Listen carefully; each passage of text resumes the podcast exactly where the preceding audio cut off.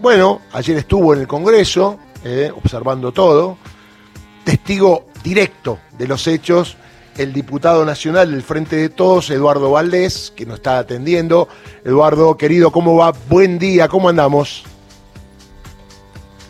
Eduardo. Un gusto, un gusto. ¿Me escuchan? Un Ahora gusto conversar con ustedes, así que muy buenos días. Bueno, primera reflexión de lo que se vivió, más allá del discurso del presidente, que te escuché decir que fue completo, que fue claro, preciso, pero digo, lo que se vivió en el recinto a partir de que aparece el tema del Poder Judicial, ¿no? Bueno, para mí fue el mejor Alberto Fernández de las cuatro eh, inauguraciones del periodo de sesiones ordinarias del Congreso de la Nación y creo que eh, primero los logros de su gobierno corporizarlo en seres humanos concretos, específicos de carne y hueso, me pareció un hallazgo. Y sinceramente también la visión del Poder Judicial corporizados en la presencia del presidente de la Corte Suprema de Justicia, eh, Rosati, y de Carlos Rosenkrantz, casualmente los dos jueces que aceptaron ser, que habían aceptado mm. ser nombrados por decreto violando la Constitución Nacional, y podérselos decir en la cara delante de todo el cuerpo político de la de inclusive del asalto que han hecho al Consejo de la Magistratura también es este muy significativo y quedará esas imágenes este para el tiempo porque creo que eh, eh, en, en, una cadena nacional, en la inauguración del periodo de sesiones ordinarias del Congreso de la Nación, hacer el diagnóstico que el presidente hizo del Servicio de Justicia, donde estableció claramente a los tres minutos que había empezado a hablar de la velocidad que le imprimen para archivar causas cuando se trata de funcionarios de Juntos por el Cambio y de la propia Corte Suprema de Justicia y de la este, demora que llevan adelante cuando tienen que investigar el, la tentativa de magnicidio de Cristina Fernández de Kirchner. Allí está la síntesis más perfecta que yo he escuchado sobre cómo funciona el Partido de la Justicia hoy. Y el, los incidentes, vos has estado mucho, muchas veces en el Congreso, ¿alguna vez los viviste, recordás alguna vez eh, esta situación de abucheo al presidente o no dejarlo hablar o insultarlo? Pero debo serte honesto, Darío, fueron los menos, y yo a eso no les quiero dedicar, porque lo hacen para que vos y yo estemos hablando de ellos.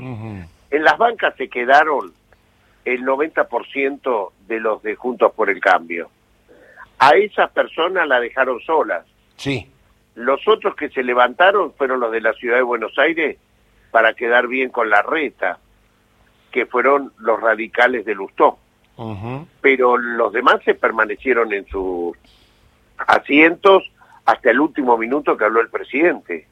Así que me pareció un día muy importante, me pareció también esa eh, referencia que hacía el presidente a su moderación, y, y, y, desde esa moderación reivindicar de que él había estado al lado de Lula cuando Lula estaba preso, algún hecho, un hecho no común en la política de, de la región latinoamericana hasta ese momento, o el haberse hecho cargo de que vuelva la democracia lo más rápido posible a Bolivia cuando antes de su asunción hicieron un golpe de Estado del cual él se hizo cargo sacando y preservando la vida de Evo Morales y de Álvaro García Linera.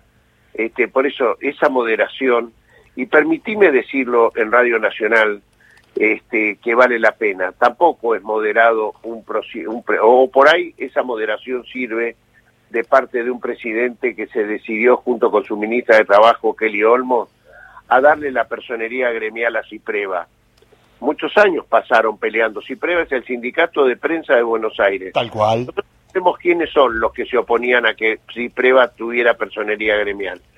Había que... Eh, bueno, eran los sectores corporativos de la prensa hegemónica. Los medios de comunicación. Correcto.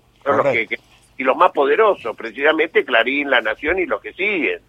Por eso, por eso estaban este, el no reconocimiento, el no participación de las convenciones colectivas hacía de este, el salario de los periodistas vergonzante. Bueno, el presidente tomó, tomó la decisión de reconocer al sindicato de prensa de Buenos Aires. Eso tampoco es eh, poca cosa, sabiendo a quién va dirigido esa representación.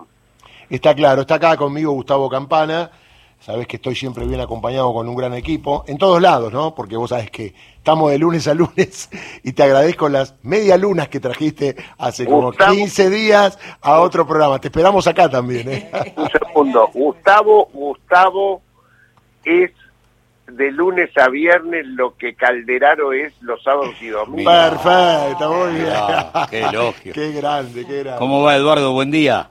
Un gusto, Gustavo, ¿cómo estás? Bien, viejo, bien. Eh, a ver, un discurso importante, dos horas... ¿De acuerdo con lo de Cipreva, Gustavo? Sí, pero totalmente, totalmente, claro que sí.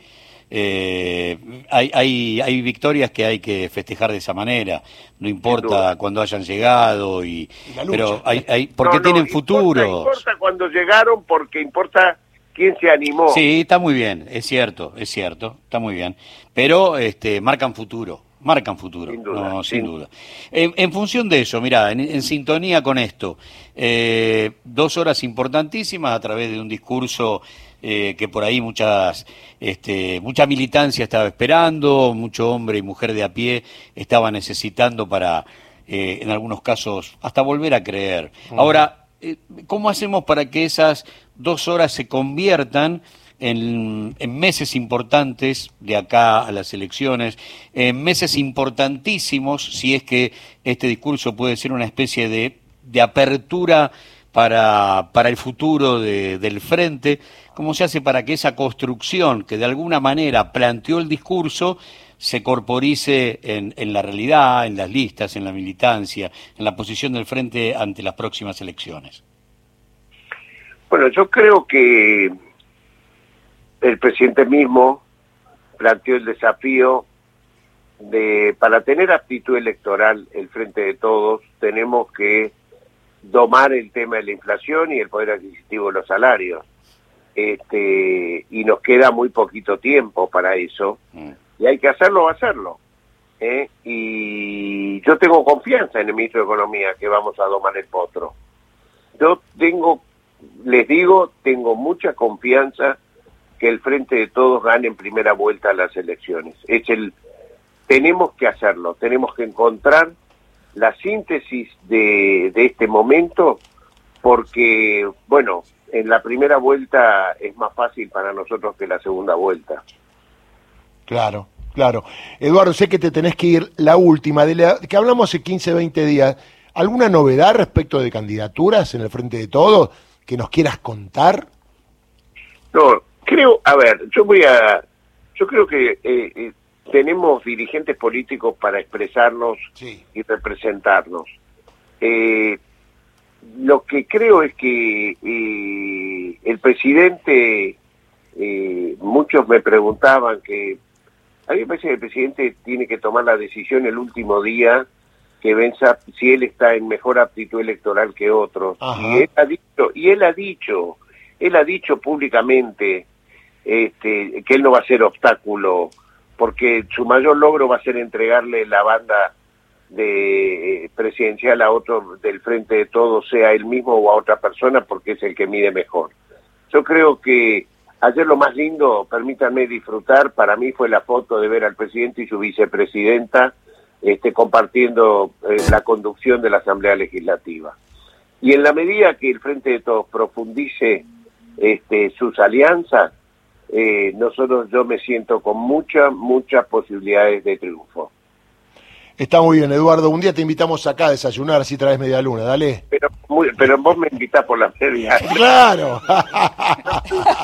dijo de frente. ¡Qué lindo tango! ¿De quién es esa, ese, ese acorde que escuché antes que, que empezara el reportaje? Es una cortina. Cortina que tenemos, creo que era Tangueto. Ah, tangueto. tangueto. Claro, correcto tango instrumental. Así que bueno. Tango electrónico. electrónico. Abrazo grande. Chao, Eduardo, querido, un abrazo grande. Eduardo Valdés, diputado nacional del Frente de Todos.